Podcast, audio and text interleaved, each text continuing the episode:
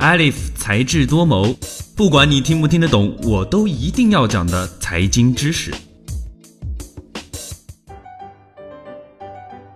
欢迎收听本期的才智多谋。在金融界有这样一辆地铁，不仅谁都可以搭乘，而且收费合理，还能给投资者带来一定的回报。它就是公募基金。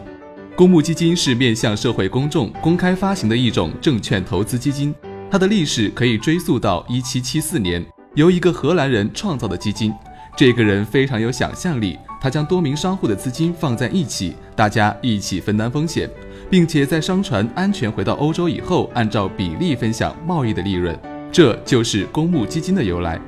我国的公募基金自二十世纪九十年代诞生以来，就一直是投资者的重要选择。基金的市场份额呈现阶梯型增长态势。平时投资者在银行或者证券公司所购买的，基本都是公募基金。相对于私募基金，公募基金的规模更大，一般采用分散投资。公募基金是相对于私募基金来说的，它的投资门槛相对较低，在一千元左右，所有的投资者均可申购，更适合中小投资者。而私募基金的投资门槛为一百万元，面向高净值客户。私募基金对于投资者的投资金额有着较高的要求，一些私募机构将认购门槛作为筛选合格投资者的手段之一，甚至将旗下基金的认购门槛主动调至三百万至两千万元。公募基金接受相关部门的严格监督，其投资比例、投资组合等信息被要求全面向投资者公开，是安全性更高、运营更规范的投资基金。才智多谋，网易云音乐和 iOS 播客同步更新，智果学院出品。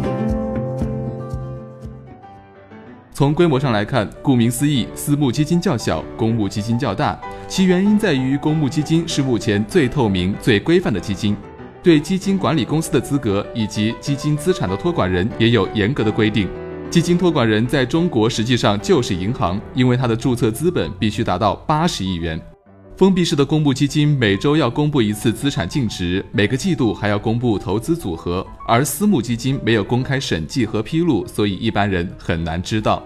股神巴菲特曾经投资公司，他找来自己的亲人牙医一起投资，从一九五六年做到一九六五年，大概做了十年才做了两百六十万美元，而他每年增长百分之三十，做到了二十亿人民币。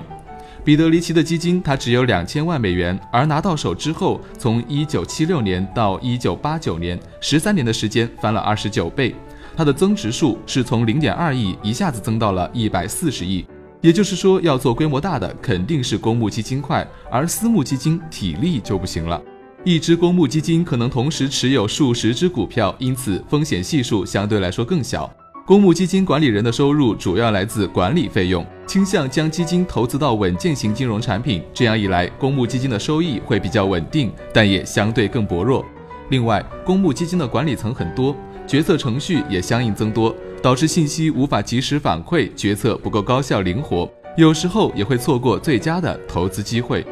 相比国际市场，我国的公募基金由于流动性风险较高，可供投资者选择的品种有限，基金产品缺乏创新精神。好消息是，由于基金业的高速发展以及政策的放宽，鼓励了基金产品的创新，各大基金公司竞相推出新产品，以吸引投资者的注意。而从销售情况来看，投资者对于基金创新的认同也明显高于缺乏创新的基金产品。对于投资者而言，公募基金可以说是比较规范的理财选择。投资者可以结合自己的实际情况，谨慎考虑是否投资。今天的节目到这儿就结束了。本期节目的文字稿我们会在智果学院的官方微博中同步更新，喜欢就请给我们点赞吧。我们下期再见，拜拜。